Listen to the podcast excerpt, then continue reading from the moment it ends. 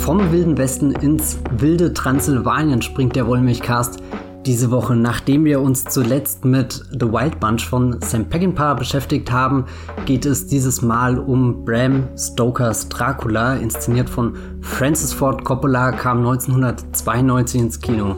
Bei mir ist die Jenny Jecke von der Geffer.de. Hallo. Und ich bin der Matthias Hopp von Das Filmfilter. Wir werden sehr ausführlich über Dracula sprechen, deswegen hier schon mal eine kleine Spoilerwarnung für alle, die noch nicht allzu vertraut mit äh, dieser Geschichte sind. Ansonsten wünschen wir euch sehr viel Spaß beim Zuhören. Es geht um die Gestaltung des Films, es geht um die verschiedenen Rollen des Films und natürlich auch um, ja, keine Ahnung. Sex.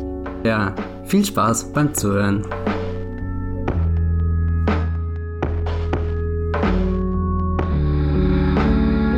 Jenny, vielleicht kannst du noch mal ganz kurz auffrischen. Was ist denn der große Rahmenplot von Dracula? Was passiert da so? Was sind die elementaren Bestandteile, die jeder kennen muss, um, um sich auf dieses Abenteuer einzulassen?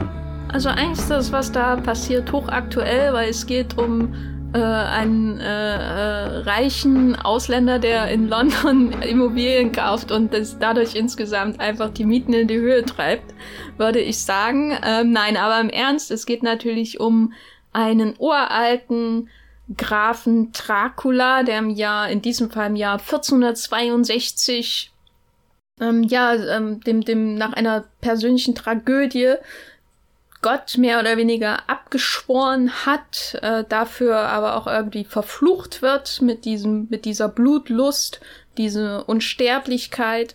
Und dieser Graf entscheidet sich äh, im Fin des Siècle, also am Ende des 19. Jahrhunderts, eine neue Umgebung zu finden. Eine neue, ein, ein, äh, wie gesagt, schöne Immobilie in, in England. Da ist ja überhaupt äh, das äh, Leben ne, am Pulsieren diese Welt ist von der Moderne, hat die Moderne erreicht, es gibt neue technische Errungenschaften und insgesamt, da ist einfach der Ort, wo man gerade sein muss. Und das denkt sich Dracula auch, deswegen ähm, kommt er auch in Kontakt äh, mit dem Herrn Jonathan Harker, der im Jahr 1897 nach Transsilvanien reist, um mit dem ähm, Grafen Dracula über diese Immobilien da in London zu sprechen. Und dabei wirft der Graf Dracula auch einen Blick auf Jonathan Harkers Frau Minna. Er sieht ein Foto und denkt, hm, die hätte ich gern. Äh, die erinnert mich an meine verstorbene Geliebte damals aus dem Jahr 1462, die sich in die Tiefe gestürzt hat, weil sie dachte, dass ich im Kampf gegen die Türken gestorben bin. Äh, und deswegen reist dieser Graf Dracula dann nach London, während der Jonathan Harker mit Monica Bellucci und zwei anderen Dracula-Bräuten gefangen ist in dieser Festung in Transsilvanien. Und dann geht's ab in London, sage ich dir. Es geht ab. In der Festung aber auch, oder? In der Festung auf jeden Fall auch. Ich weiß auch nicht, wo ich lieber wäre, in der Festung oder ähm, äh, da in dem, in dem Garten von äh, Lucy, äh, wo es auch abgeht in der Nacht. Na, die Aussicht auf Total Landscaping hier vor, äh, Four Seasons in London, das ist schon verlockend, oder? Also hm. Ich, ich kann verstehen, dass der Dracula da unbedingt sein, seine neuen Eigentumswohnungen. Gleich daneben der, der Stripclub. Ja. Ich war auch sehr verdutzt, als dieser Film angefangen hat und erstmal sehr viel über Immobilien geredet wird. Das war mir gar nicht mehr so präsent. Wobei mir sehr viel in dem Film nicht mehr allzu präsent war, deswegen war die Auffrischung jetzt auch ganz toll, den zu schauen. Und, und eine der, der ersten großen Sachen passiert ja gleich zu Beginn mit dem Prolog, der künstlerisch sich dann doch ein bisschen abhebt von dem, was danach folgt, aber auch schon vieles vorweggreift, unter anderem die Verschmelzung von verschiedenen Gestaltungsmethoden. Also wenn wir da äh, nochmal eintauchen ins, wo sind wir, 15. Jahrhundert? Und äh, das, äh, die, die, die, den, die tragische Liebesgeschichte von Dracula erfahren und wie, wie diese geendet ist, dann arbeitet Francis Ford Coppola da ganz viel mit äh, Silhouetten zum Beispiel und blendet dann trotzdem die Schauspieler so manchmal rein und, und das gibt ihm ganz unnatürliches Gefühl. Ja, das Besondere an dieser Dracula-Verfilmung, und das zeigt sich eben auch schon in diesem Prolog ist, dass Coppola äh, die, die visuellen Effekte mit den Mitteln des frühen Kinos umsetzen wollte. Also keinerlei Computereffekte zum Beispiel kamen zum Einsatz. Und das zeigt sich hier schon sehr, sehr früh, äh, das habe ich auch gestern gemerkt, als ich den Film zum ersten Mal auf Blu-ray gesehen habe, dass sie in dieser großen Schlachtenszene, wo man diese von dir erwähnten Silhouetten sieht, diese schwarzen Kämpfer, dass man da im Hintergrund diesen roten Sonnenuntergang hat, also diesen blutigen Himmel quasi, aber man sieht auch, also zumindest sieht, man es auf der Blu-ray sehr deutlich, dass das ein Studio ist, weil da so eine leichte Naht oder so was in der Art erkennbar ist. Ähm, also da, das, die Übergänge sind nicht ganz so rund und das gibt dem von Anfang an so einen unwirklichen Touch. Ne? Man hat das Gefühl, ich sehe, wie mir jemand eine Legende erzählt, als würde jemand vor mir stehen und so ein Schattenspiel machen oder ein Puppenspiel oder sowas in der Art. Also als würde ich ähm, nicht die Realität ähm, vor Augen haben, sondern eine vermittelte Geschichte, eine Legende, eine überhöhte Geschichte. Was, was sagt denn dir dieser Prolog noch über den kommenden Film aus? Also mir gibt er auf alle Fälle das Gefühl, dass das eine riesengroße Geschichte ist, dass wir da über Jahrhunderte rumspringen, dass, dass eben auch die, die Liebe da so eine große Rolle und vor allem eine, eine tragische Rolle spielt. Eigentlich was, was ich mit, mit Dracula-Geschichten nicht unbedingt als erstes verbinde. Es ist eher so dieses äh, creepy, weirde Gefühl, dass äh, Jonathan Harker irgendwie eingeladen wird bei diesem seltsamen Graf. Das ist so, so das Erste, an das ich immer denke, diese, diese Begegnung von, da kommt jemand aus dem London in diese seltsame, äh, ja, fast schon Ruine ja meistens und äh, dann, dann gibt's da Aufeinandertreffen, wo, wo du als Zuschauer immer merkst, okay, irgendwas stimmt hier nicht, aber Jonathan Harker merkt es einfach nicht. Und da zieht das Coppola schon eher als, als so ein großes Epos auf und, und das fand ich auch ganz interessant, wie, wie der Film da einfach schon ab der ersten Minute eine, eine Sogkraft entwickelt und auch die, die Musik, die dazu im Hintergrund ist, hier der Komponist ist, Wojciech Kieler, der später unter anderem mit James Gray zusammengearbeitet hat an zwei Filmen und das, das hat mir fast die Größenordnung irgendwie von der Herr der Ringe gegeben, die, die, das, das mächtige Stampfen der Soldaten, was da mit der Musik äh, untermalt wird und, und auch, ja, einfach diese, diese Größe für, für die Geschichte, obwohl die Dracula-Geschichte in meinem Kopf eigentlich keine, keine große ist. Es ist Draculas Geschichte, ne? Es ist die Geschichte von Dracula und Minna also oder zumindest gibt einem der Prolog den Eindruck, dass es, dass im Zentrum dieser dieses Films diese Liebesgeschichte stehen wird und nicht, was man ja auch denken könnte, wenn der Film anders beginnen würde, äh, zum Beispiel die Geschichte von Mina und Jonathan Harker. Und Dracula ist der Anta Antagonist oder sowas in der Art. Ja, und, und also eigentlich würde ich, ich gucke das Casting von dem Film an und sehe, ah, Keanu Reeves, der, der Star, der gerade aufsteigt durch äh, Bill und Ted und andere Filme. Äh, also so, er, er wirkt eigentlich wie der ideale Protagonist für den Film. So, er ist jung, hat da diese äh, kleine, in Anführungsstrichen unschuldige Liebesgeschichte und kaum ist er, ist er in den, den Bann von, von Dracula verschluckt ihn der ganze Film und, und Coppola vergisst ihn. Genau, weil das Casting ähm, lässt ja keinen Zweifel dran in diesem Prolog, dass Winona Ryder, die später die Mina spielen wird, ähm, einfach so eine zeitenüberwindende Präsenz in Draculas Leben ist, weil sie spielt eben auch die seine frisch getraute Ehefrau Elisabetta, die sich da in die Tiefe stürzt äh, Romeo und äh, Julia esk, weil sie glaubt, dass er tot ist und dann kommt er wieder. Und das Interessante ist ja, wenn wir dann übergehen in die Gegenwart, dass sich Transsilvanien nicht verändert hat seit 1462. das ist ja der, der, der große, sage ich mal, ähm, Gegensatz in diesem Film, dass wir diesen Prolog haben, der an der, an der Grenze zur Moderne letztendlich irgendwie spielt. Diese Zeit, das ist der kurz bevor quasi die Weltentdecker äh, unterwegs waren, das ist ähm, am Anfang der Renaissance, das ist irgendwie da, aber es ist halt absolut urtümlich und, und martialisch und ja, immer auch noch sehr stark von der Religion geprägt. Ähm, deswegen reagiert der Dracula auch sofort äh, äh, dann als er sieht, dass seine Frau tot ist und, und ähm, sticht erstmal fett ins Kreuz rein. Und das Blut strömt heraus. Wie, wie es eben so üblich ist.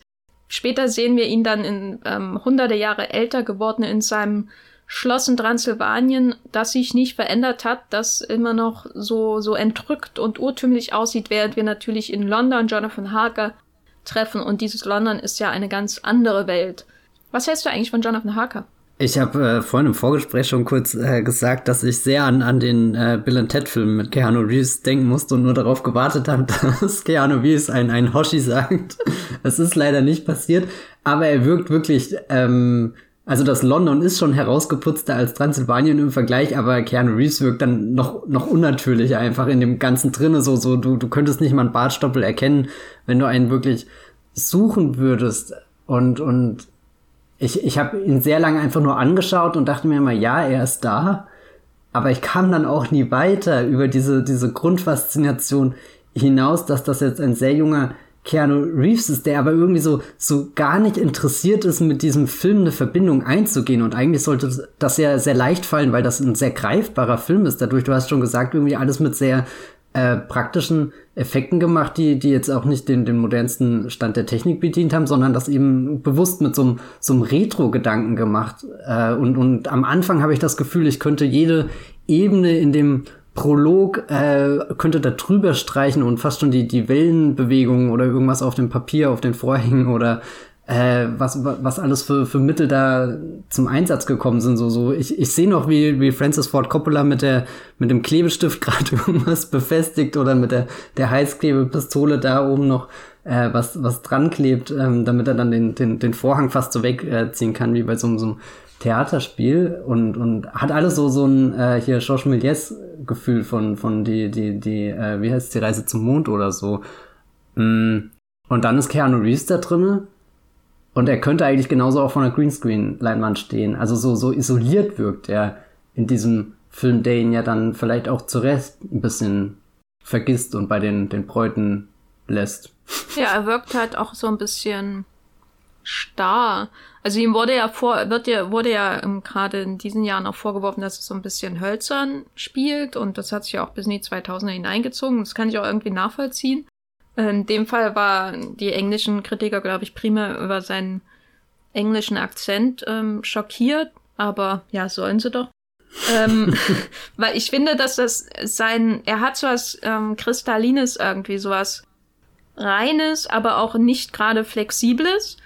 Mhm, ja. ähm, und das kann schlechtes Schauspiel sein, aber ich finde, in dem Fall funktioniert es auch irgendwie, weil er so ein, um mal äh, mit Telsing zu sprechen oder so, ein unbewegliches Objekt ist, ähm, das dann aber trotzdem irgendwie nach Transsilvanien kommt mit diesen ganzen geschmeidigen Schatten und Fingern und Figuren, die und, und Wölfen und Frauen, die ihn alle umgeben. Ne? Also er ist unbeweglich, ähm, irgendwie auch hat so eine gewisse Härte, die ähm, jetzt gar nicht negativ unbedingt ähm, ähm, konnotiert ist oder so, aber er kommt in diese Welt, wo sich alles um ihn schlingt und, und äh, alles ihn umgarnt. Das ist so ein ganz seltsamer Kontrast, als er da am Anfang nach Transsilvanien reist und auch den einfach den gruseligsten aber doch irgendwie nettesten Kutscher hat, den man sich so vorstellen kann, der ihn einfach so hineinschiebt mit seiner langen, mhm. ähm, ähm, ja, etwa mit den Scherenenden Hand in, in, den, in die Kutsche. Also wenn, also ich fand das schon irgendwie sympathisch, wie er das gemacht und, hat. Und vor allem hinterfragt er das auch nicht, sondern lehnt sich dann auch noch raus. Ja, wie lange dauert es denn, bis wir beim Schloss sind, als, als wäre dieser Kutscher ansatzweise interessiert, mit ihm über irgendwas zu reden.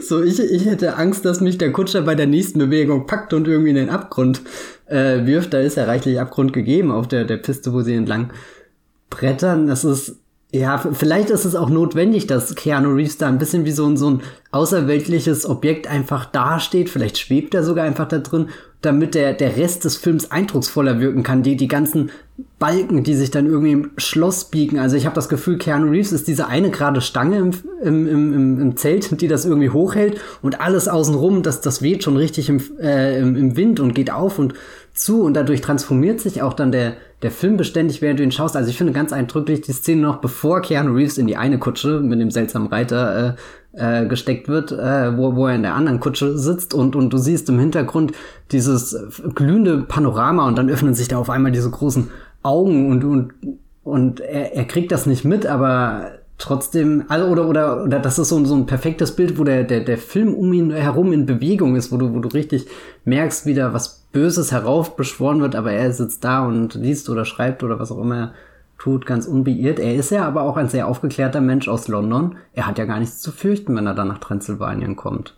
Ja, dafür dafür steht er als Anwalt und damit ist eigentlich schon alles gesagt. Ja, er kommt mit der Vernunft und mit dem Gedanken ans Business. Und er will sich natürlich auch beweisen, indem er für seine Firma diesen hoch angesehenen, lukrativen Kunden bei Stange hält, weil sein Vorgänger wurde schon in den Wahnsinn getrieben. Tom Waits, äh, kurzer, kurzer Schlenker, weil wir im Vorgespräch nicht darüber gesprochen haben. Was hältst du von seinem Renfield? Es ist, es ist gestört. Also die, die, die erste Szene mit ihm, wo, wo die Kamera so schräg von oben drauf schaut und, und er biegt, biegt sich dann hoch und du hast fast das Gefühl, er klettert gleich irgendwie aus dem Bild raus. Aber das Bild ist eben nicht gerade, sondern das Bild guckt in einen tiefen Brunnen runter. Es ist, ja, da habe ich schon Angst vor der Figur gehabt und habe irgendwie gehofft, dass sie nie wieder auftaucht. Ja, die, die Insekten, die er da futtert und so. Hm. Ja, er hat auch so ein bisschen so ein Vibe von äh, später Gary Oldman als Sirius Black in Azkaban, oder? Ja. Also er, er wird ja in dem Film, bevor du äh, herausfindest, wer Sirius Black wirklich ist, wird er ja auch immer so als so, so ein Wahnsinniger, da, da der die ganze Zeit irgendwie die, die, die Tafel mit seiner Gefangenennummer vor sich hält und einfach wild aus dem Tagespropheten herausschreit wie die Geister in der äh, oder oder die Bücher in der in der verbotenen Bibliothek, wenn du sie aufmachst, dann Bevor wir aber dieses London ähm, nochmal näher kennenlernen, über das wir auf jeden Fall noch sprechen werden, sind wir dann ja erstmal in Transsilvanien. Die Augen von ähm, Dracula verfolgen Jonathan Harker. Er kommt an in diesem Schloss und sieht lange Schatten und einen älteren Herrn, der ihn begrüßt ich hatte die ganze Zeit äh, das Gefühl, es muss sehr stark ziehen äh, in, in diesem Schloss. Das ist ein unterrepräsentierter Teil, finde ich, ähm, von Draculas Heimstatt da in Transsilvanien, dass es unglaublich kalt da drin sein muss, weil der spürt doch sowieso keine Kälte, der Dracula. Jedenfalls kommt er da rein. Ähm, wie, wie war so dein Eindruck von diesem Schloss? Du hattest ja schon erwähnt, das hat so ein bisschen was Ruinenhaftes, aber es steht ja auch, es steht ja auch so, da, als würde die Zeit drüber hinweggehen und trotzdem nicht viel verändern. Ne? Es, es ist einfach da und die Sonne geht auf und äh, geht wieder unter und es bleibt. Und es hat auch irgendwie so eine schöne äh, Position in der Landschaft, so wirklich an, an dem letzten Zentimeter von dem, dem Felsen ragt das da in die äh, Höhe. Ich muss da sehr an das letzte Einhorn denken. Da, da ist auch so eine, so eine ganz bedrohliche äh, Burg, die, die irgendwo steht, wo es vermutlich, äh, wenn, wenn du ein Architekt bist, dann, dann schlägst du die Hände über den Kopf zusammen, wie das Bauwerk überhaupt so lang da stehen kann. Aber wenn, wenn du jetzt im Kontext eines Fantasy-Films da reinkommst, dann siehst du es einfach nur und dir läuft ein Schauer über den Rücken, weil du weißt, boah, in, in dem ist halt, da, da kann ein Feuerstier unten in den Kerker sein oder halt eben Graf Dracula unterwegs. Und was ich sehr interessant an der Gestaltung des Schloss finde, dass du auch so, so, ähm, ja, keine Ahnung, was sind das, so Metallbalken Stangen oder irgendwie sowas rumstehen hast, was so, so auch einen industriellen Aspekt irgendwie reinbringt, den ich da gar nicht erwartet habe und wo der Film auch irgendwie nie drauf zu sprechen wirklich kommt und keine Ahnung, was das ehrlich gesagt bedeuten soll. Das ist mir jetzt nur so ein paar Mal aufgefallen. Also gerade im, im, bei, bei dem Tor am Anfang, da, das sind links und rechts so, so wie, wie als würde da eine Brücke gebaut werden, aber eine Brücke im, keine Ahnung, 19., 20. Jahrhundert und nicht unbedingt im wann auch immer dieses Schloss errichtet wurde. Es muss ja, keine Ahnung wann, gewesen sein. Nee, aber die äh, Kammern an sich, da fühlt man sich sehr schnell einsam. Kälte habe ich jetzt nicht unbedingt warm genommen, weil, äh, wahrgenommen, weil der Film ja doch eher viele Warmfarben hat und auch durch den, den, den orange-roten Himmel immer eher so, so ein Mordor-Gefühl rüberbringt, als, als brodelt da irgendwo ein Vulkan, der gleich überschwappt. Ja, am, am, am spannendsten sind eigentlich die Räume dadurch, dass, dass immer drei Personen da sind. Also hier der äh, Keanu Reeves, dann der Gary Oldman als Dracula und eben der Schatten von Dracula, der dann so der, der heimliche Hauptdarsteller in dieser ähm, Phase in dem Film ist, der immer rumschleicht und, und Dinge tut, die nur wir als Zuschauer sehen, aber die auch schon irgendwie so ausdrücken, dass da also du, du siehst den alten, zerbrechlichen Dracula, ein, ein Mann, du hast das Gefühl, du könntest ihn anstumsen und er fällt einfach um. Aber der Schatten ist so lebendig und so, so lustvoll und der, der, der, der will den, den Keanu Reeves richtig umarmen oder einnehmen oder was auch immer tun und, und immer bevor es soweit kommt, dass da so eine richtige Verbindung zwischen den beiden geschlossen wird, passiert halt irgendwas. Irgendjemand sagt was und dann verschwindet der Schatten wieder. Das ist so ein Will Day, Won't Day. Ja, irgendwie schon. Also ich, ich hatte, wie gesagt, ich habe vieles von dem Film vergessen und ich war da gestern ganz fasziniert, diesem, diesem Schattenspiel zuzuschauen und, und habe auch wirklich drauf gewartet, dass gleich Keanu Reeves noch so einen Schatten bekommt, der irgendwie seine inneren Wünsche zum Ausdruck bringt, die er sich hier als äh, vielleicht doch eher sehr, sehr schüchterner, zurückgezogener junger Mann äh, nicht zu, zu sagen traut, dass, dass so dieses Schloss auch zum Ort der, der Fantasieerfüllung ist. So, er kommt aus dem Großbritannien, aus dem London und da gibt's einfach eine, da ist alles sehr, sehr, sehr starr und, und die Leute wissen genau, an was für eine Knicke sie sich halten müssen und keiner kann da wirklich sagen, was, was für Gelüste in ihm das sind und, und dann kommt dann nach Transsilvanien und, und tritt durch dieses Schloss, also die, die Überquerung wird ja auch mit, mit so einem Shot äh, eingefangen, wo signalisiert wird, okay, da gibt's jetzt eigentlich kein Zurück mehr. Das war jetzt wirklich ein schicksalhaftes Ereignis und, und eigentlich gibt's in dem Schloss nichts, was irgendwie besser wirkt als das, was er nicht auch in London hätte, aber trotzdem können in all diesen kahlen Mauern viel mehr Gedanken und, und Fantasien freien Lauf bekommen als, als in London. Ja, daran hat's mich auch an, an zwei Filme erinnert. Zum einen äh, Black Narcissus, Mhm. Vor allem die, die äußere Umgebung, also Black Narcissus von äh, Michael Power und Emmerich Pressburger spielt ja in so einem Kloster. Ähm, und da gibt es natürlich auch diese berühmte Szene, wo, wo die Glocke geschlagen wird. Man sieht dieses gewaltige Tal unter diesem Berg. Da, daran hat es mich so erinnert, weil vor allem natürlich auch, weil Black Narcissus ähm, sich ja auch um dieses diese ähm, Leidenschaften dreht, die an so einem zurück äh, oder so einem abgelegenen Ort sich sammeln und und pulsieren und irgendwann bricht eben alles aus in manchen Figuren und manche kommen dem nie nach, so richtig. Und manche und, schlagen einfach nur die Glocke. Genau. Vielleicht hat es, hätte er einfach mal gucken sollen, ist ja irgendwo eine Glocke, kann ich nicht sagen.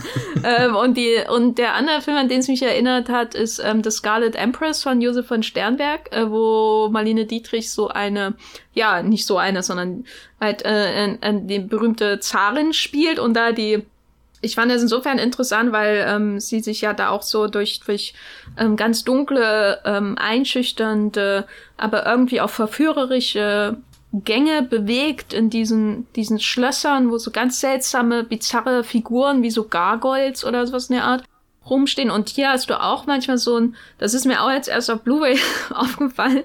Äh, ich habe den zum ersten Mal den Film wirklich auf dem größeren Fernseher auch gesehen.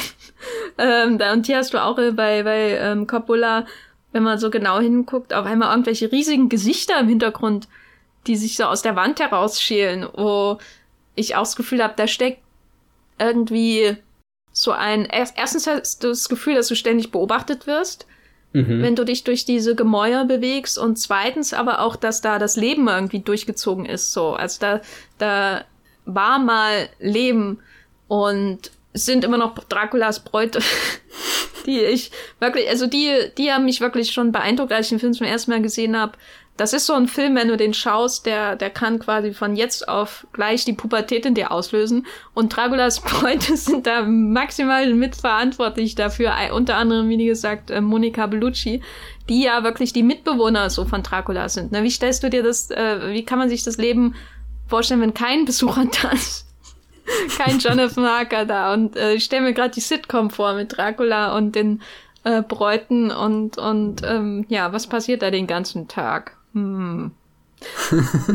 und die tragen aber auch dieses Rot durch, durch die Hallen. Ja. Also das ist die Farbe, die am meisten mit Transsilvanien assoziiert wird, obwohl das ja, wie gesagt, äh, so ein, so ein düsterer, kalter Ort zu sein scheint. Aber es brodelt da, es ist das Rot, das ist die, die Sonne, die sich da über das Tal erhebt, das ist alles blutrot, lebendig ähm, und London, hm, grün.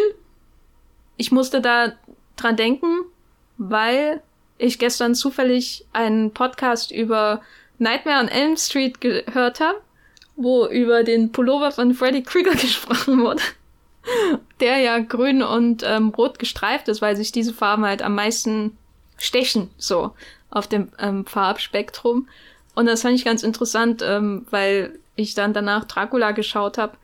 Und dann habe ich den Podcast weitergehört und da haben sie auch noch über Dracula gesprochen, in anderem Zusammenhang. Es war alles sehr weird gestern Abend. Hm.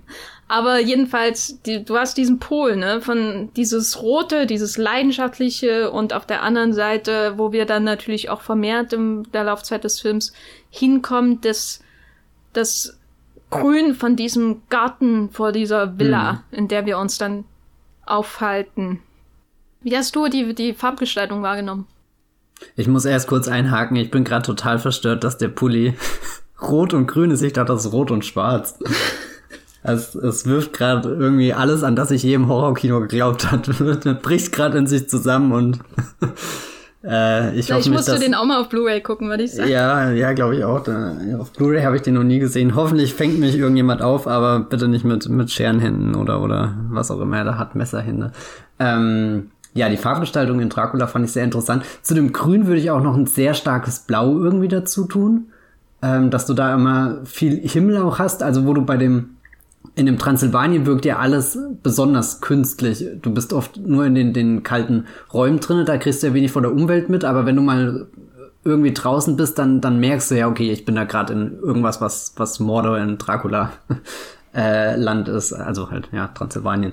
Ähm, und, und das London hat ja dann auch diese, diese richtigen ähm, also, oder dieses eine große Set, wo, wo sich Dracula und Mina dann später auf der Straße begegnen, wo einfach die Menschen wuseln und wo du auch das Gefühl hast, du stolperst gerade in, in eine Welt hinein, die, die er vermutlich auch noch nie so gesehen hat, selbst wenn er da immer interessiert drüber schielt und sich überlegt, naja, hat diese Immobilie vielleicht einen guten Platz oder auch nicht, kommt er dann dahin und, und du merkst einfach, dass er aus der, der, der Menge heraussticht, wie er spricht, wie er sich verhält, wie er auch gekleidet ist. Also es passt schon alles dahin, aber es wirkt auch alles wie jemand, der sich das aus der Ferne angeschaut hat und dann bewusst überlegt hat, in, in welche Verkleidung komme ich da rein und, und er bringt dann ein bisschen was von dem, dem brodelnden Transsilvanien in das ähm, aufgeräumte London, wobei ich auch aufgeräumt jetzt einen großen Begriff finde. Also klar, der, der Kontrast ist da, dass London wirkt deutlich aufgeräumter als Transsilvanien, aber trotzdem ist dieses London ja auch irgendwie so ein, so ein,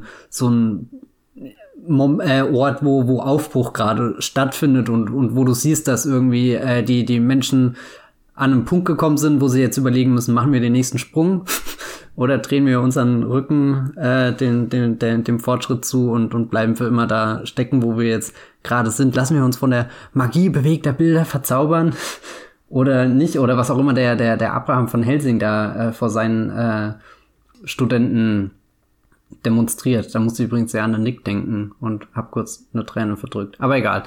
Die Wohnung an sich, wo äh, Mina dann drin ist, die fand ich dann aber auch sehr, sehr warm wieder. Also eigentlich gemütlich, irgendwie so ein Ort, wo auch so eine Illusion von Sicherheit entstehen könnte, die dann sehr ruckartig unterbrochen wird, allein dadurch, wenn, wenn die Kamera so im, im Zeitraffer oder was auch immer oder so, so leicht vorgespult hinspringt und, und, und dann merkst du eigentlich, da steht so ein großes Herrenhaus, vermutlich auch schon mit einer Tradition, nicht so lang die Tradition wie das äh, Schloss von, von Dracula, aber eigentlich auch irgendwas, was Robustes und trotzdem ist es da leicht einzudringen irgendwie.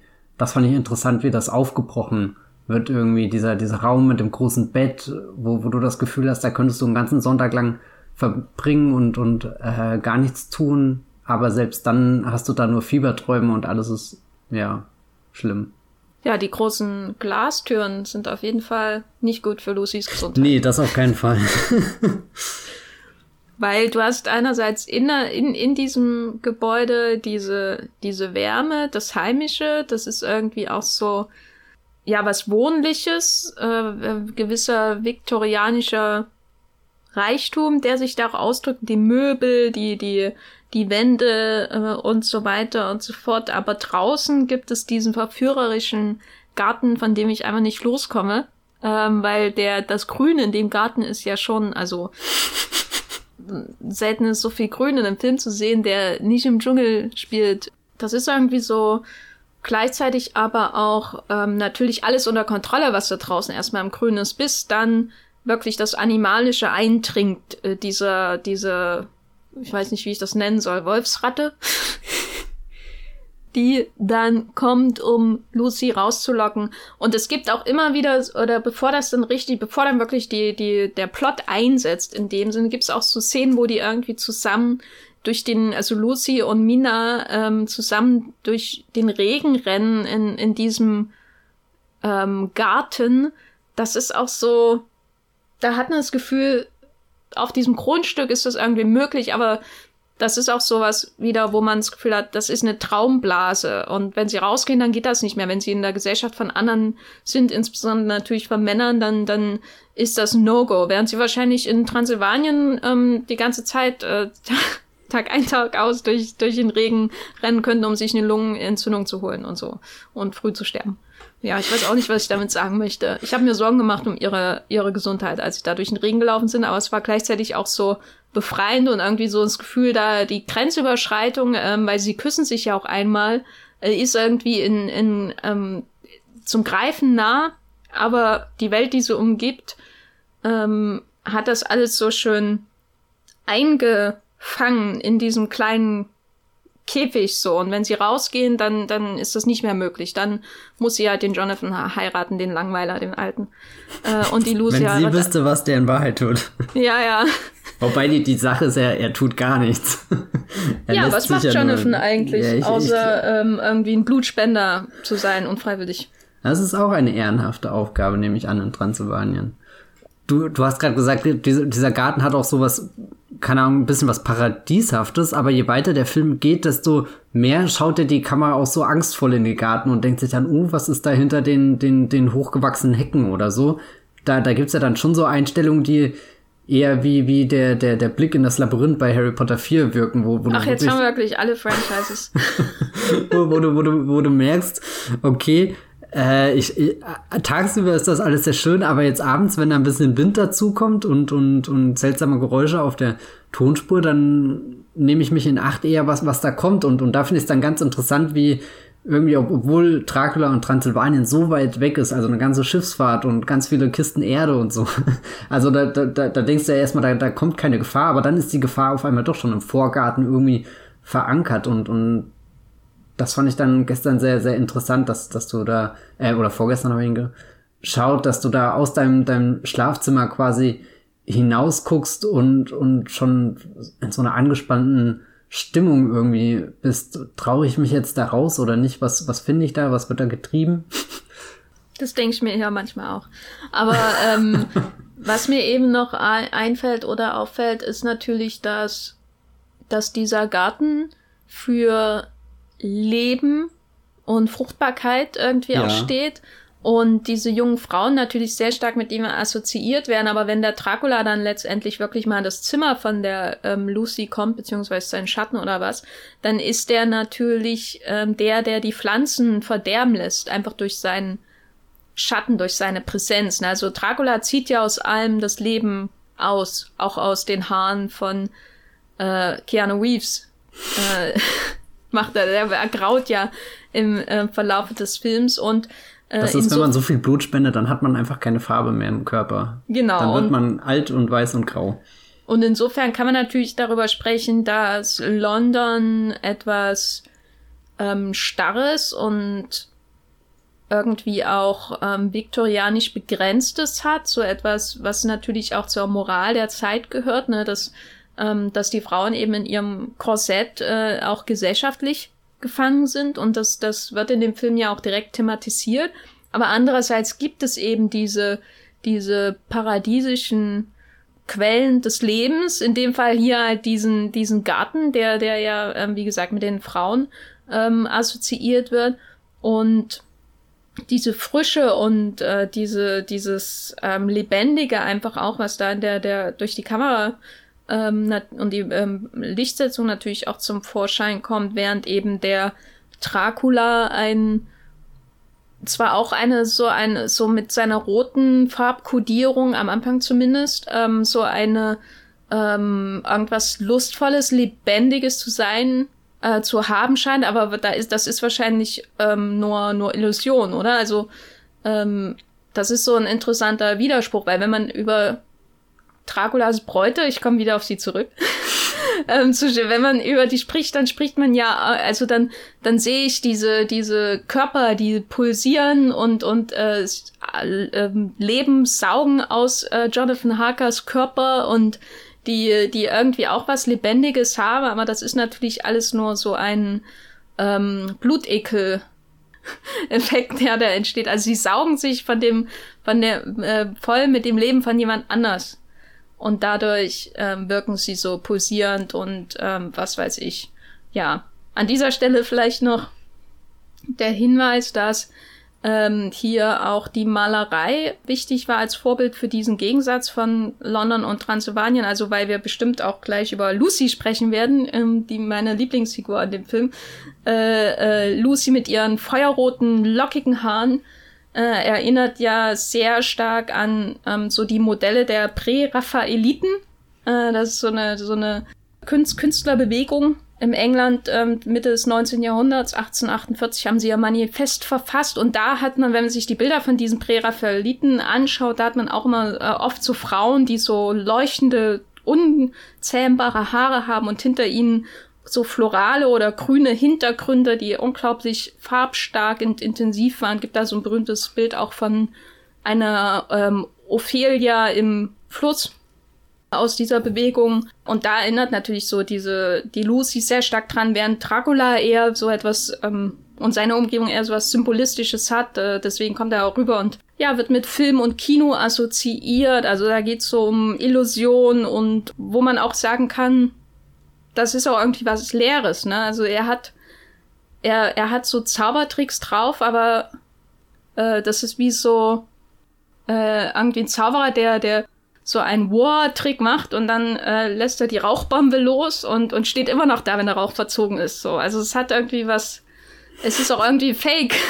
So ein klassischer äh, hier Arrested Development. It's an illusion. Ja, genau. Aber was sagt das über den Film an sich aus? Also wenn, wenn der Film eher die, die, die Möglichkeiten als oder oder wenn also der, der Film fühlt sich eigentlich sehr voll an und auch sehr, sehr wahrhaftig und alles ist greifbar, fühlbar, irgendwie schwappt er aus der Leinwand also nicht aus der Leinwand, aber aus dem Fernsehen oder wo auch immer man schaut, raus. Ähm, und, und trotzdem vertritt er dann irgendwie so diese These, dass der größte Zauberkünstler da eigentlich auch so ein, so ein halber, ja nicht unbedingt Scharlatan ist, aber halt, dass sein Trick durchschaubar ist. Das ist eben so eine gewisse Tragik, aber auch irgendwie so ein Character Arc von Dracula, dass er lange eben dieser Zauberer ist, der, der Leute auch in seinen Bann zieht und man weiß ja auch immer nicht, ist die Mina jetzt wirklich zu ihm hingezogen oder ist das alles nur quasi mhm, mhm, mhm. äh, wie ein Roofie? Wird sie ähm, von ihm irgendwie unter Drogen gestellt ähm, im übertragenen Sinne? Aber dann kommt ja der entscheidende Moment, wo Momina ihn unter ihren Bann zieht. Also das ist der Moment, wo vielleicht sich die Illusion in was Echtes, in was Greifbares verwendet, wo er äh, verwandelt, wo er sie dann eben nicht beißt im entscheidenden Moment. Ist Mina nicht die, die dann irgendwann mehr Kontrolle über alles hat? Hm. Oder wie würdest du denn die selbstreferenzielle Kinosequenz beschreiben, wo die da irgendwie äh, in einem früh, äh, frühzeitlichen Pornokino abhängen? Ein äh, äh, lustvoller Einwurf von Francis Ford Coppola. äh, ja, ich weiß gar nicht. Ich habe eh manchmal das Gefühl, dass das äh, lustvollste am Film gar nicht von den Figuren selber ausgeht, sondern eher von dem, dem Blick des Regisseurs, der da auf einmal was drin sieht, was in anderen Dracula-Verfilmungen nicht so rüber kam und, und das da jetzt voller Inbrunst irgendwie auf die Leinwand bringt und dann spielt er am liebsten immer mit dem Moment, äh, wo, wo du dich fragst, wann passiert's jetzt endlich? Eben wie am Anfang mit den, den Schatten. Die, die, der, der Schatten von Dracula nähert sich immer mehr Keanu Reeves an und du hast schon fast das Gefühl, er könnte ihn ablecken, aber bevor irgendwas passiert, zuckt der Schatten wieder so zurück und, und, und eigentlich das ist die Bewegung, die den Film für mich so in der, ihrer Gesamtheit am besten zusammenfasst und auf den Punkt bringt. Immer diese, dieses Hinkommen und da finde ich es dann auch ganz interessant, dass oder oder wo, worüber ich gerade noch mal nachgedacht habe, ähm, wenn wenn der Dracula als als als Illusionist durchschaubar ist und der Film in seinen Effekten ja eigentlich auch für das geübte Auge sehr durchschaubar ist, eben weil er nicht die, die krassesten Tricks rausholt, sondern eher erprobte Tricks, die man vielleicht schon öfter gesehen hat und so. Oder wir haben ja gesagt, äh, die, die, die, die Zaubertricks von Dracula sind leicht durchschaubar und die Effekte des Films sind ja auch irgendwie durchschaubar. Also eben dadurch, dass er für 1992 nicht da, die, die, die, da, da hätte es ja schon andere Dinge gegeben, auf die er hätte zurückgreifen können, wo man dann als Zuschauer im Kino gesehen hat und sich gefragt hätte, wow, wie haben sie das angestellt? Stattdessen siehst du eher, ah, okay, sie haben da auf eine Retro-Technik oder sowas zurückgegriffen, also irgendwas, mit dem du vertraut bist, aber wie gesagt, ich weiß jetzt nicht, wo ich da genau hin will. Ich denke Aber das ähm, finde ich interessant, weil eigentlich hat der Film ja ganz durch den Einsatz der Technik auch so ganz eher verwirrende und gar nicht so runde Rhythmen. Äh, also was ich damit sagen will, ist, wir sind vielleicht hypothetisch gesehen vertraut mit dem Einsatz dieser Technik, aber im Kontext dieses Films wirkt sie oft oder soll sie, glaube ich, auch nicht so wirken, als würde sie sich ganz homogen in alles hineinfassen. Ähm, mit mit ähm, verwirrenden Rhythmen habe ich so, äh, meine ich sowas. Also einerseits haben wir natürlich in in Transsilvanien in diesen Sequenzen so manchmal ganz seltsame Bewegungen von, von Dracula natürlich selbst, wo ich oft auch ähm, laut lachen muss. Was ich glaube ich auch ähm, Absicht ist. Also es ist halt manchmal alles sehr lustig irgendwie, was da passiert und wie sich der, der Gary Oldman da auf dem Skateboard irgendwie durchs Set bewegt, äh, gefühlt, weil er eben so sich so schnell irgendwie durch die Räume, so durch die Räume saust äh, manchmal. Aber das ähm, ist auch sowas, also wo, wo der Film ähm, ganz eigenen verwirrenden Rhythmus hat, aber das spiegelt sich auch im Einsatz der Effekte, die ja völlig ungeprobt sind oder oft auf die ähm, damaligen, aber erst recht natürlich heutigen Zuschauenden völlig ungewohnt wirken. Also du bist doch 1992 nicht gewohnt, dass da auf einmal Augen am Himmel erscheinen. Nee, nee, gar nicht. Oder ähm, dass da irgendwelche verwirrten Schatten im Hintergrund ähm, agieren, während die da ähm, äh, im Kino oder nach dem Kinobesuch zusammensitzen, ähm, die Mina und der Fladdy. Äh, das ist ja alles so eher noch verfremdend als gewohnt. Ja, wenn man so weiterdenkt, auf alle Fälle. Was natürlich Draculas Präsenz wieder weiterträgt, ne? Der, der da reinkommt und äh, äh, einfach alle durcheinander bringt. Ne? Hätte er nicht mal in seiner Immobilie bleiben können, die er schon hat. Ja, also Dracula eindeutig ein Immobilienfilm. Ich stelle mir auch manchmal vor, ähm, eine moderne Dracula-Verfilmung, in der Dracula irgendwie einen äh, englischen Fußballclub kauft und den an die Spitze der, der Premier League führt. Ähm, ja, das wollte ich nur mal sagen. Darüber musste ich gestern nachdenken. Hebt das dir als Pitch auf? Gab es nicht neulich erst so ein, so ein moderner Dracula hier mit äh, Dingsbums? Ja, von äh, Stephen Moffat gab es die Netflix-Miniserie. Genau, das meinte ich. Miniserie. Ja. Da ist es auch so, dass sie da, das war, das fand ich interessant. Also wir sprechen gleich später noch über andere Dracula-Filme, aber da war es interessant, dass ähm, sie da auch so versuchen, so ein bisschen in diese Erotik-Richtung zu gehen mit der Inszenierung von äh, Claes Bangs äh, Körper. Äh, er spielt ja Dracula.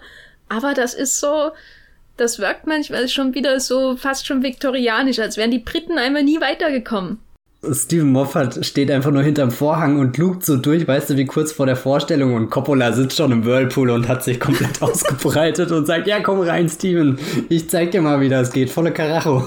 Ja, der Moffat, der würde sich nie trauen, mit Coppola in den Whirlpool zu gehen. Ich muss aber auch gestehen an dieser Stelle, dadurch, dass ich, ich muss schon wieder erwähnen, jetzt die George Lucas Biografie gelesen habe, und da wird ja, Coppola spielt da ja auch eine wichtige Rolle und auch so einerseits als, als Mentor für Lucas, aber auch in seiner, sein, sein, er wird gegenteilig charakterisiert. Also so Lucas ist der, der, der eher zurückgezogen ist und, und irgendwie seinen, seinen großen Plan ausrollt und, und da was erreichen möchte, während Coppola einfach der Impulsive ist, der, der alles mal äh, irgendwie so, so bis zum, zum, zum, zum, zum, ja, weiß nicht, äh, so, so, der einfach dran interessiert ist, dass irgendwas eskaliert und, und da mit der puren Emotion reingeht und, und jetzt habe ich diesen Dracula-Film gesehen und ich dachte mir, der, der Film bringt halt diesen Charakter, der in dieser George Lucas-Biografie so beiläufig eher beschrieben wird und entsteht, der bringt den halt richtig auf den Punkt. Ich kann, kann den, den Coppola, wie er da zitiert wird, wirklich am Set sehen, wie er sagt, jawohl, das machen wir so und so und es, es hat mir irgendwie eine große Freude bereitet, den, den, den Dracula-Film zu schauen mit irgendwie diesen paar, paar Coppola-Informationen im Hinterkopf und, und mir dann einfach vorzustellen, wie, wie muss das am Set ausgesehen haben. Und ich meine, wir sind ja da eigentlich schon in einer späteren Coppola-Phase, also gar nicht mehr in so einer jungen, wilden, keine Ahnung, 60er, 70er Coppola-Phase, wo er einfach seine Kamera einpackt und, und durchs Land fährt und äh, Filme dreht, wie, wie, wie sie irgendwie laut Protokoll nicht gedreht werden sollen, dürfen, können. Eigentlich ist das ja schon, schon, ich weiß nicht, was für ein Studio hat den damals gemacht, den Dracula? Columbia. Columbia. Also das ist ja schon, da, da ist er ja fast äh, richtig im, im großen Game angekommen. Ja, ja, na, das ist ja auch ähm, sein letzter richtig großer Film, der auch wirklich super erfolgreich war. Ja. Äh, der hat ja weltweit 200 Millionen Dollar eingespielt. Und davor hat er äh, der Pate 3 gemacht. Da ist er ja durch äh, vor Pate 3 auch durch so ein Tal an Flops gelaufen. Der, der Dracula wirkt auf alle Fälle für, für seine Umgebung, in der er entstanden ist, sehr, sehr entfesselt und äh, flüssig. Ja, wenn, wenn du schon den, den spontanen Coppola erwähnst, ist sein alter Ego Van Helsing. Weil der Van Helsing ist schon ein ruppiger Typ, ne? Also so wie, wie Anthony Hopkins in den Film poltert, ist das 100 Pro der Coppola. der kommt ja da wirklich rein und, und würde so, so, so, Jonathan Harker steht einfach da, Keanu Reeves und, und einfach wie, wie die eine Zeltstange und, und Anthony Hopkins geht einfach mal hin und schüttelt kräftig, um zu gucken, ob das Zelt zusammenfällt oder nicht. ich habe sehr viel Spaß mit Anthony Hopkins in dem Film.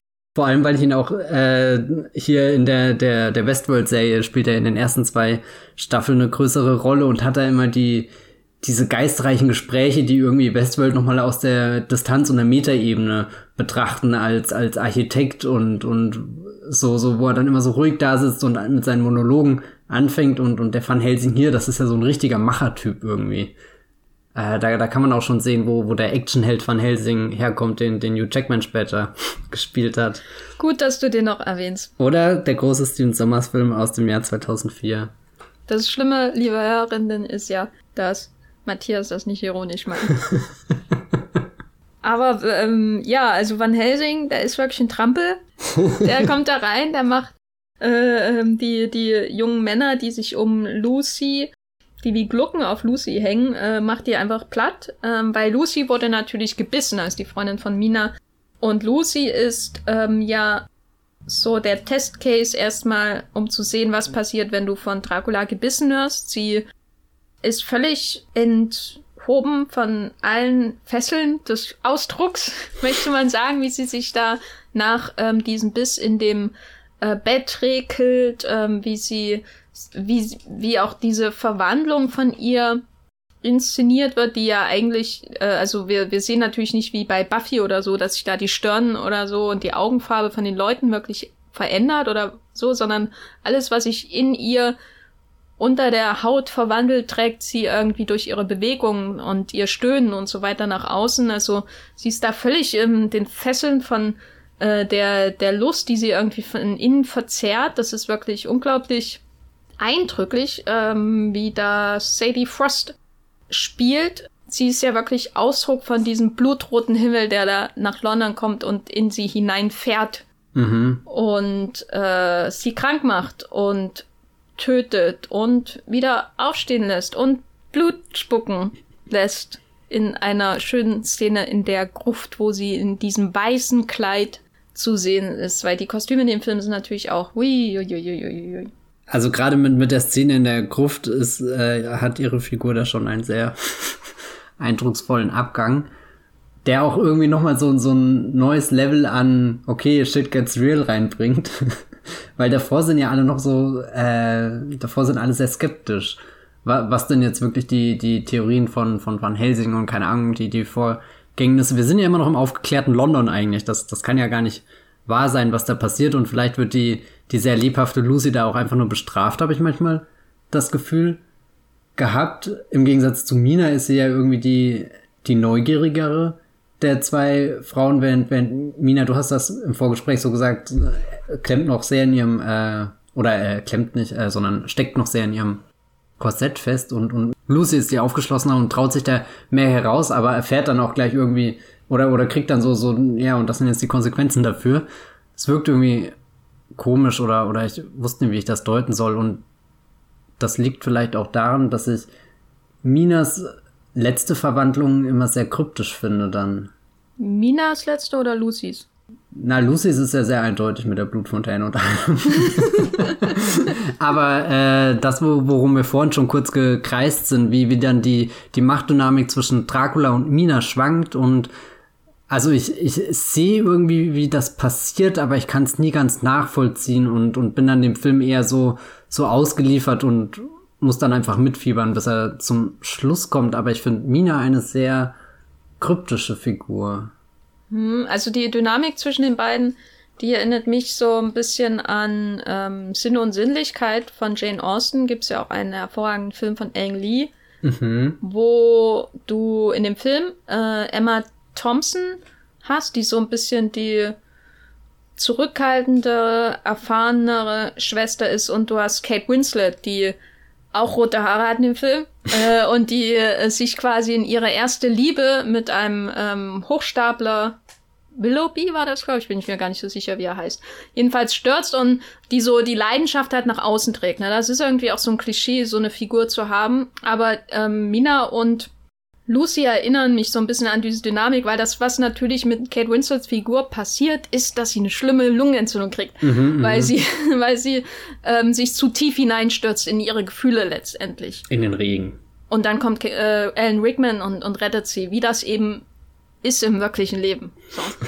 Das ist natürlich so auch so ein Klischee, sicherlich aus, aus ähm, ja, nicht zuletzt der Literatur, das sich hier wiederfindet. Aber was ich sagen muss, ist, ähm, was das für mich auch hier wirklich äh, nicht abgespackt wirken lässt, ist, dass erstens so viel Zeit auf die Verwandlung von Lucy verwendet wird. Also sie, es ist nicht nur so, es wirkt nicht nur so, als wäre sie nur da, um ein äh, Warnsignal für Minas Schicksal zu geben, sondern es wirkt wirklich, also da ist was unglaublich Tragisches in der Geschichte von Lucy, obwohl sie, ähm, obwohl diese Geschichte wirklich nur aus, aus ähm, letztendlich diesen ähm, körperlichen Bindungen besteht. Ne? Wir, sie hat natürlich am Anfang mal irgendwie eine Dialogszene oder so, aber alles weitere ähm, wird nur durch Bilder erzählt und durch ihre, wie sie halt äh, von diesem Geist letztendlich gefangen genommen wird. Und das ist schon äh, äh, unglaublich tragisch, weil man auch diese Wehrlosigkeit von ihr sehr gut spürt, was sie ja auch ausdrückt. Ähm, und dann steht sie da halt in ihrem fantastischen ähm, Hochzeitskleid in der Gruft. Und auf der anderen Seite hast du eben Mina, die, die ähm, bisschen zurückhaltender ist und die auch wieder wie ein Klischee wirken könnte, wenn sie nicht irgendwann diesen Punkt haben würde, wo sie die Kontrolle übernimmt. Und das ist ja die, eine der, der größten Szenen im ganzen Film, wo sie ähm, sich entscheidet, von Draculas Blut zu trinken. Und während er so ein bisschen tapsig, ne, aha, eigentlich gehe ich ein bisschen zu weit und eigentlich ja. möchte ich nicht, dass, dass ich dir so wehtue, weil er wird natürlich von der Liebe auch irgendwie gefangen genommen zu ihr. Er will sie am Anfang einfach nur beißen und dann merkt er mehr und mehr, oh, oh das, das geht nicht. Und dann hat sie diesen Satz irgendwie, äh, was sagt sie? Ähm, Take me away from all this death. wo ich jedes Mal denke, boah, Winona Ryder, du bist einfach die Größte. Und äh, dieser Moment, wo sie das sagt äh, und Dracula, ne? Dracula, muss ich nicht vorstellen. Dracula ist einfach nur so, okay, wenn du es sagst.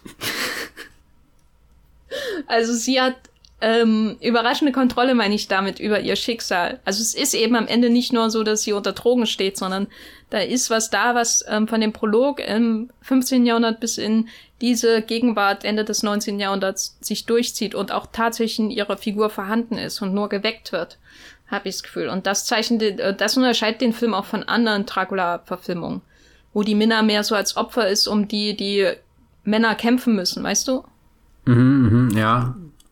Nee, und im Endeffekt, der Film bleibt ja auch bei ihr am Ende. Also er geht nicht, mal, nicht nochmal zurück zu Jonathan Harker, der wird ja einfach vor der Tür stehen gelassen, nachdem er sich nochmal hart seinen Weg in den Film gekämpft hat. Also ich meine, Keanu Reeves gibt ja wirklich alles dafür, um nochmal zurückzukommen. Er, er springt ja sogar irgendwie da in den, in den Abgrund.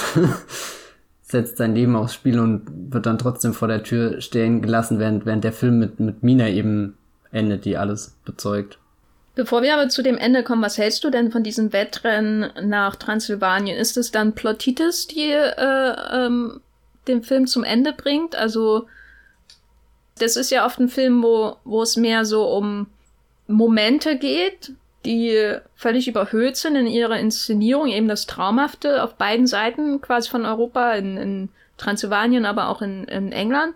Aber das ist ja wirklich die reinste Plottitis eigentlich, ne? Wenn sie da um die Wette, du hast sogar den Sonnenuntergang und alles äh, äh, um die Wette rennen und, und fahren nach Transsilvanien. Wenn der Sonnenuntergang nicht da wäre, wäre das schon eine sehr anstrengende Sequenz. Aber dadurch, dass du wirklich diese glühende Sonne da die ganze Zeit dabei hast, ist das schon irgendwas, wo ich einfach nicht weggucken kann. Das, das ist wieder wie, wie wir haben letzte Woche The Wild Bunch über den Moment geredet, wo jemand ganz langsam runterfällt und stirbt dabei. So, so, du hast immer wieder, kommst darauf hin zurück und, und es wird quälend lang irgendwie gezogen und, und jetzt hast du auch den Sonnenuntergang und du hast ja das Gefühl, da gehen acht verschiedene Sonnen gerade unter. und ja, das, das fühlt sich dann nochmal wie so, so ein richtiger äh, Coppola merkt, okay, wir, wir nähern uns dem Ende des Films, jetzt, jetzt ziehe ich nochmal irgendwie alle Register, die ich da kann. Es wirkt dann vielleicht zu viel, zu übertrieben, aber es, es bringt so, so nochmal so eine richtige Rastlosigkeit in den Film, gerade nachdem du davor ja schon so ein paar traumhafte Passagen hast, wo du, wo du irgendwie rummeanderst und gar nicht weißt, was davon passiert jetzt wirklich, was, was nicht? Äh, liegen die Leute nur mit, mit dem Fieber im Bett oder, oder ist da wirklich eine noch deutlich bösere, furchtbare Präsenz? Und, und das ist dann, dann so eine richtige, ja, aufpeitschende, also ja, die Pferde werden gepeitscht, damit sie schnell dingsen, aber, aber auch so mir als Zuschauer äh, bringt das dann nochmal an den Punkt, um ganz deutlich zu signalisieren, jetzt geht es hier wirklich um alles. Das, das wird wirklich ein Sprint und die Sonne ist gleich drunter und, und dann, dann fieber ich auch nochmal richtig mit. Ähm, um den, den, den Dracula ja sterben zu sehen, nachdem all dem, was ich davor gesehen habe, was er, was er machen kann oder so, was um ihn herum passiert, um einfach jetzt diesen, diesen besonderen Moment zu erleben, wo er am verletzlichsten ist. Das ist nämlich die Frage, willst du, wenn du das siehst, dass Jonathan Harker und Mina endlich ihr Happy End erhalten? Willst du, dass Mina und Dracula ihr Happy End erhalten? Oder willst du, dass Dracula Gerechtigkeit widerfährt im Sinne von einer Bestrafung? Na, die Bestrafung von Dracula scheint mir irgendwie immer am nächsten. Aber ich bin da generell distanziert irgendwie von allen Schicksalen. Was? Ja, doch, ich, ich finde das sehr bizarr. Ich weiß nicht, ob das an Dracula-Geschichten allgemein liegt oder also, oder ich glaube, speziell an der liegt's nicht, weil, weil der Film gibt sich ja wirklich Mühe, um, um dir Zugänge zu allen verschiedenen Dingen zu machen, eben dadurch, dass das vieles so wirkt, als könntest du direkt in den Film reinsteigen und dich in den Kulissen umschauen. Da bin ich schon immer sehr drinne, aber vielleicht ist dann am Ende auch nur eine Sequenz, wo ich ganz genau sehe, okay, da sitzt gerade jemand im Schneideraum und schneidet diesen Film. Das, das ist ja schon sehr offensichtlich, was ich dann irgendwie bewundere, wo, wo dann das, das Filmemachen irgendwie für mich über der Geschichte steht bei der Wahrnehmung, wenn ich ihn schaue. Kannst, kannst du das nachvollziehen? Ja, ich meine, der Film ist ja auch ähm, extrem künstlich. Ja. Ähm, hat halt, wie gesagt, diese seltsamen Rhythmen, bis dann am Ende wirklich so ein stromlinienförmiges Tempo reinkommt. So, deswegen finde ich das Ende mal ein bisschen irritierend. Aber was meine Wahrnehmung angeht, muss ich sagen, dass ich ähm, Dracula und Mina komplett verfallen bin.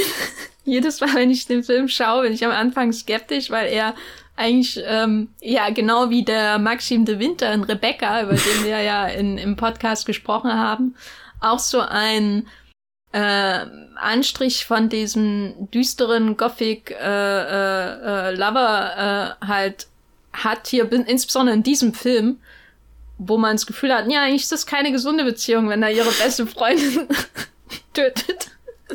Aber ich will trotzdem, dass die beiden irgendwie zusammenkommen. Na, es hat halt, du, du hast ja den, diesen Mods-Prolog davor und hast ja schon gesehen, wie, wie furchtbar das alles gelaufen ist für die beiden und, und dann die Musik dazu. Ich, ich kann schon irgendwie verstehen, dass, dass, dass das ist ja irgendwie so diese, diese große Liebesgeschichte, die in dem Film schlummert und den dann auch in, in dieser, in diesem exzessiven Ausleben so äh, eigenständig und einzigartig auch irgendwie macht. Aber ich sehe es dann irgendwie nur noch in der Theorie und fühl's nicht. Hm, ja, ja, weil dann frage ich mich, wie wirkt der Moment auf dich, wenn Dracula da mit dem Messer im Bauch auf den Treppen ähm, liegt und er hat sich zurückverwandelt in die schrumpelige Kartoffel, die er nun mal in Wirklichkeit ist. Und es kommt irgendwie wie Blut aus seinem Kartoffelmund. Und die Mina, die schaut ihn an, als wäre er immer noch der hotte Gary Oldman. Aber wir wissen, dass sie sein wahres Ich sieht und sie küsst ihn. Wie wirkt, also weil das finde ich, wenn man irgendwie entfremdet ist in gewisser Weise von dieser äh, Oberfläche oder dieser Leidenschaft, die sich da auf der Oberfläche abspielt, aus der Oberfläche des Films halt. Wenn man da sich nicht so richtig knietief reinkommt, wie wirkt dann dieses Bild? Das ist ja dann schwer nachzuvollziehen, oder was da, was da abgeht. Ich würde sagen, jein. Was halt immer noch funktioniert, ist das Bild an sich. Also in, in den letzten Minuten hat der Film ja nochmal so eine große Anzahl an einfach ganz ganz starken Eindrücken, die, die die Kamera vermittelt, wo ja unvermiss unmissverständlich irgendwie klar wird, wie, wie, was auf dem Spiel gerade steht für die Figuren. Das ist dann eher so, da bin ich in dem Ding, dass ich es halt äh, in dem, dem Zustand, ich, ich bewundere irgendwie, was da passiert, aber irgendwie ja, sitze ich da nicht da nach dem Abspann und lass den komplett vorbeiziehen und muss mich erstmal sammeln irgendwie, sondern irgendwie mein nächster Schritt ist dann, okay, welchen Screenshot will ich jetzt machen? Also so, da bin ich schon wieder in so einem äh, fast schon analytischen Denken drin und, und habe eher Gänsehaut, weil ich überlege, wie, wie, wie sah das am Set aus? Aber nicht, wo, wo sind wir gerade wirklich emotional bei den Figuren und, und ihrem Schlusspunkt? Hm.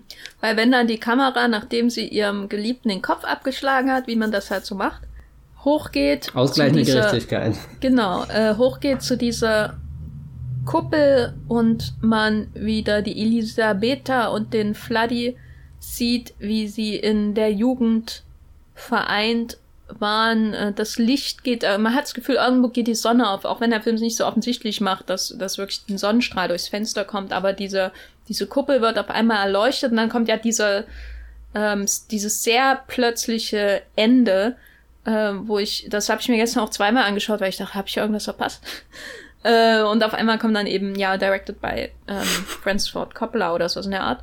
Weil das ist ja schon so ein Crescendo, ne, wo äh, das in ein Bild gefasst wird, was da in diesem ganzen Film passiert hm. ist und so, wo der Film nicht damit endet, vor allem, dass die Minna dem Jonathan wieder in die Arme fällt. Aber offscreen theoretisch wird das ja geschehen. Kannst du dir vorstellen, dass diese Mina mit diesem Jonathan weiterlebt oder haben, hat sich, anders gefragt, hat sich diese Mina irgendwo hin entwickelt, dass eine Beziehung zu Jonathan noch glaubhaft ist?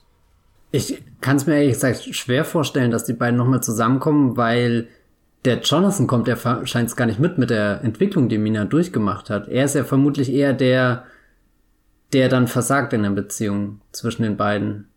Weil das ist ja auch die Frage, ne? Er hat diese ganz, dieses Martyrium mit den ähm, Frank ähm, Frankenstein, sage ich schon, Draculas Bräuten, äh, äh, unter anderem Monica Bellucci, muss, ich kann nicht oft äh, genug erwähnen, durchgemacht, während er da gefangen war in Transsilvanien. Und das muss ihn doch eigentlich auch verändert haben irgendwie. Also, weil das ist ja so die, die Frage, weil sie wird, sie erlebt schon sowas wie ein sexuelles Erwachen ähm, und er wird aber ähm, ausgenutzt, fast schon missbraucht von diesen Geistern da in dem Schloss und dann kommen sie irgendwie zusammen. Das ist so was Unaufgelöstes, was bleibt. Ah. Na, ich habe das so interpretiert, dadurch, dass er ja wirklich so, so weggestoßen wird vom Finale und so ausgesperrt wirkt, ist er in so einem, ja, vielleicht so aus so einem ohnmächtigen Zustand einfach, dass er da wie, wie gefroren wie angefroren steht. Äh, dadurch, dass du das sagst, gut, er wurde missbraucht, das gibt ihm eigentlich nochmal eine richtig düstere Note dazu, dass das ihn ja vielleicht noch weiter in so einen kleinen Raum sperrt, aus dem er sowieso schon vorher schwer ausbrechen konnte, weil er so, so brav nach allen äh, Regeln spielt und vor allem jetzt, wenn er nach London zurückkehrt, er kann ja mit keiner Menschenseele darüber reden, was er gerade erlebt hat. Also da, da gibt es ja wirklich keinem, den, den er irgendwie den, in das einweihen kann, was gerade in, in ihm vorgeht, wenn, wenn er da so verletzt, zerrissen, zerstört ist. Da wäre ja Mina wiederum die, die einzige Person, die, die, ja, ich weiß nicht, die, die da Einfühlvermögen besitzt. Ich meine, der, der Van Helsing bestimmt, ne, der sagt, ah, Jonathan, jetzt machen Sie mal, machen Sie mal nicht so, das, das wird hier ja, keine Ahnung. Oh Gott, vielleicht ist Keanu Reeves wirklich die traurigste Figur im ganzen Film. Das glaube ich irgendwie nicht, weil. Ja, oder doch? Hm. Ich habe gerade auf alle Fälle mehr, mehr Mitleid mit ihm, als ich am Anfang des Podcasts dachte, dass ich haben werde. Ja, weil seine Geschichte nicht abgeschlossen wird, sondern der Film in seiner Erzählung die Geschichte abschließt, die uns im äh, Prolog versprochen wird. Und da hat ja, wie gesagt, Jonathan Harker keine Rolle. Im Prolog, das haben wir am Anfang dieses Podcasts gesagt, äh, macht uns ähm, das Drehbuch deutlich, dass es in dieser Geschichte um Vlad Dracul, wie auch immer, äh, und Elisabetta slash Mina gehen wird. Und am Ende endet es mit dem Bild von diesen zwei Menschen äh, in der Kuppel. Und der Jonathan steht draußen und wartet, dass sein Arc von selber sich erfüllen wird. Er hatte nie einen Platz in diesem Film und es fällt ihm deutlich zu spät auf. Gut. Naja, ein schönes Fazit. Meine Frage als nächstes natürlich gleich. Ähm, ähm, bei Nona Ryder, Kristen Stewart, äh, äh, siehst du Parallelen? Oh ja. Aber hm, irgendwie ist, ist Kristen Stewart doch noch auf einem anderen Level, was, was die äh, äh, das äh, sich vereinnahmen lassen von den Gefühlen angeht. Also irgendwie bei, bei Nona Ryder äh, steht, äh, also sie ist dominant in dem Film, aber es ist auch viel um sie herum, also viele verschiedene Figuren, viele Darsteller, die markant spielen und dann natürlich die ganze Gestaltung des Films, angefangen bei den Kostümen bis eben hin zu den Effekten und allem, während bei Twilight, das sehe ich halt ganz klar, Kristen Stewart und, und Robert Pattinson irgendwie, die, da, da gibt's nichts in dem Film, was ansatzweise an die, an die beiden herankommt irgendwie. Die, die, die nehme ich da mit einer, mit, ja, sind einfach präsenter. Aber es wäre schon besser gewesen, wenn sie ihm am Ende den Kopf abgeschlagen hätte, oder? das wäre auf alle Fälle der Twilight-Film, über den wir heute noch deutlich lebhafter äh, diskutieren würden, als über die Filme, die wir bekommen haben. Es gibt doch äh, aber Szenen am Ende der Twilight-Saga, verliert da nicht Martin Sheen mindestens einen Kopf oder so? Das kann, ich kann mich ehrlich gesagt nur noch an die 20-minütige Hochzeitssequenz erinnern. Ja, das war im Film davor. Ja, und danach, äh, ich habe den anderen auch geschaut, aber da kann ich mich ehrlich gesagt an nichts mehr erinnern. Ich habe nur noch dunkle, traumatische Erinnerungen an diese Geschichte mit ihrem Kind und Taylor Lautner. Stimmt, Taylor Lautner, ja, das ist auch immer so weird. Ja, aber gehen wir weg von diesem Thema und schauen uns Dracula eher als Dracula-Film an. Wie würdest du ihn denn einordnen? Weil, ich meine, einer deiner Lieblingsfilmmacher hat einen Nosferatu-Film gemacht und das ist ja einfach nur Dracula mit einem anderen Namen. Äh, es gibt natürlich noch einen berühmteren Nosferatu-Film. Es gibt Bela Lugosi, Dracula, äh, Christopher Lee, Dracula. Shadow of the äh, Vampire hier mit Willem Dafoe. Genau. Äh, Franklin Geller, Dracula. Dracula. Also das ist ja was. Und es gibt Dracula tot, aber glücklich. Genau. Wie auch vermerkt ist auf der deutschen Wikipedia-Seite von Bram Stokers Dracula. Warum auch immer. Know your Dracula. Welchen Rang als Dracula-Film nimmt ähm, Coppolas Dracula für dich ein? Schon einen besonderen. Also es ist der Dracula-Film, in den ich mich, glaube ich, hineinbegeben würde und es fühlt sich an wie, wie so, ja, das ist schon wieder ein doofer Vergleich, aber wie eine Achterbahnfahrt. Also da, da ist einfach viel zum Erleben und ja, da, die, die anderen Dracula-Filme, das sind eher so sehr zurückgezogen in diese Mäuern, in die Stille, in die Finsternis, in die Schatten, auch in das Unheimliche, also gerade bei den, den zwei Nosferatu-Filmen hast du ja immer wieder Momente, wo es wirklich super gruselig wird. Ich finde jetzt den, den Coppola-Dracula nicht gruselig, das ist halt der, der sinnliche Dracula, der, der geile Dracula. ähm, da, da sticht er schon klar irgendwie aus den Filmen raus. Es ist nicht so, so arg auf der Metaebene wie jetzt hier der, der Shadow of the Vampire, wo, wo ja ganz viel ineinander läuft und auch das Filmemachen nochmal eine ganz besondere Rolle spielt. Da ist bei, bei Coppola das Filmemachen eher, eher einverleibt. Also er macht halt einen Film 100% als Filmemacher und nimmt, äh, bezieht da alle Mittel, die ihm zur Verfügung stehen, ein, während der, der Shadow of the Vampire, der denkt ja noch viel mehr über dieses Spiel eben mit der Illusion nach und mit dem, was, was davon ist echt, was sehen wir wirklich, was, was kann davon aufgezeichnet werden oder, oder all diese Dinge und, und wann verschwinden die Grenzen zwischen dem, was ich mir wünsche, dass da ist und dem, was wirklich da ist oder dem, was ich inszeniere und so, dass da, ja, da, das, ja, schwer vergleichbar, aber muss ich sie jetzt ranken? Nee, oder? Nö, muss. Keine Ahnung. Äh, haben aber alle schon irgendwie so, so, so, ein, so eine interessante eigene Handschrift. Also es würde jetzt nicht sagen, irgendwie der, der Coppola Dracula ist redundant und ich würde auch nicht sagen, dass der, der, der Herzog Dracula dem, dem Murnau äh, Dracula nichts hinzufügt, sondern das sind schon alles äh, eigenständige Filme, wobei ich den Murnau jetzt auch schon ewig nicht mehr gesehen habe. Den habe ich, weiß gar nicht wann das war, 2012 oder so vielleicht geguckt. Wo steht Van Helsing bei dir? Oh. Muss ich darauf antworten? Vielleicht. Nee, aber sag mal, wo steht der, der Coppola bei dir? Na, weil, also es ist schon mein liebster Dracula-Film. Ja. Ähm, weil es, glaube ich, als ich den gesehen habe, der hat mir irgendwie geholfen zu verstehen, was an Dracula als Mythos so spannend ist und was ihn immer noch interessant macht über die Idee des Vampirismus hinaus. Also man hat ja auch in dem 30er Dracula bestimmte Sachen, die sie damals nicht ausdrücken konnten, aber die irgendwie auch ein bisschen zu sehen sind. Ähm, also es ist nicht so, dass Coppola der Erste ist, der das jetzt irgendwie zum Ausdruck gebracht hat, wie wichtig auch die, die, ähm, ja, sag ich mal, leidenschaftliche Komponente dieses Dracula, dieser Dracula-Geschichte ist. Aber er macht das natürlich mit am intensivsten. Und ich habe auch manchmal das Gefühl, dass er einfach viele von anderen Filmen auch verbindet. Also da diese, wenn die Farbgestaltung zum Beispiel erinnert mich auch an die Hammer-Filme mit Christopher Lee manchmal, also dieses saftige ähm, England, was man da manchmal sieht. Und ähm, ja, die Hammer-Filme sind einfach wunderschön zum Anschauen.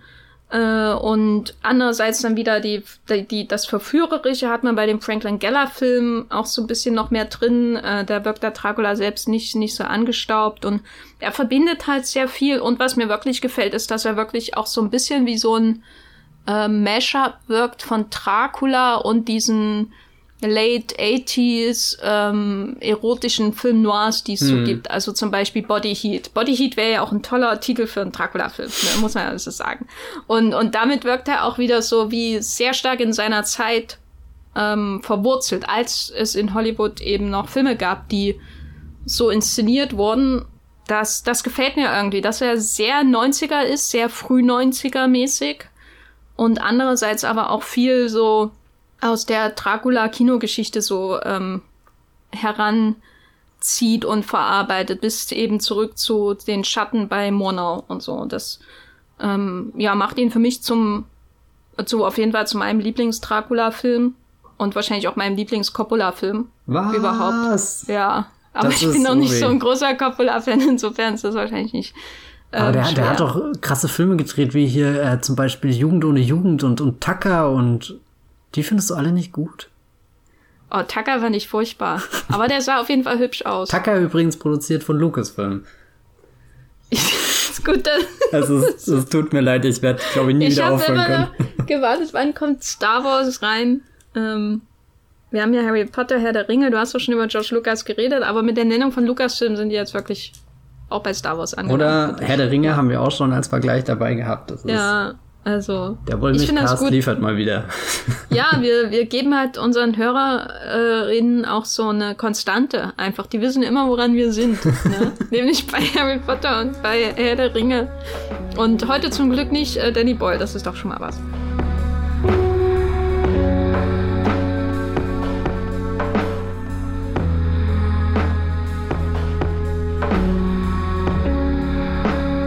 Ihr könnt Dracula auf Blu-ray kaufen. Ist mein Fazit. das habe ich nämlich gemacht im Vorfeld dieses Podcasts. Ähm, kann ich empfehlen. Äh, man entdeckt Dinge in dem Bild, was, äh, die man vorher auf dem kleinen Röhrenfernseher daheim nicht gesehen hat. Es lohnt sich auf jeden Fall. Äh, Matthias, wo findet man dich außerhalb ähm, deiner transsilvanischen Ausflüge für ähm, Fotografien und so weiter und so fort? Ihr findet mich auf Twitter als @bibelbrox, schreibe ich damit drei E's. Und ihr könnt auf meinem Blog vorbeischauen, das Filmfilter, wo sicherlich demnächst mal wieder was veröffentlicht wird. Na, hoffe ich doch. Ich bin auch bei Twitter als Gafferlein mit Doppel F ähm, und und und habe einen Blog the-geffer.de und bei Letterboxd als the-geffer könnt ihr sehen, wie viele Punkte ich Bram Stokers Dracula gegeben habe. Mensch, wenn das nicht interessant ist. Hey. Das werde ich echt gleich nachschauen. Sind das ja, fünf? ich muss, ihn, ich muss ihm noch ein bisschen mehr geben. Ich wollte ihm nicht auch fünf geben, weil ich ja letzte Woche erst zwei Filme hintereinander fünf gegeben habe. Und das ist ja gegen mein Image. das, Ne? das, das Fünfer-Limit ist erschöpft für dieses Jahr. ja, Oh absolut. Gott, Meng, Meng muss sich warm anziehen, gell? Oh ja, so warm. Hm. vielen Dank, dass ihr uns treu bleibt und diesen Podcast hört. Und auch vielen Dank, dass ihr, falls ihr diesen Podcast zum ersten Mal hört, äh, hier zuhört. Und wir hören uns beim nächsten Mal. Tschüss. Ciao.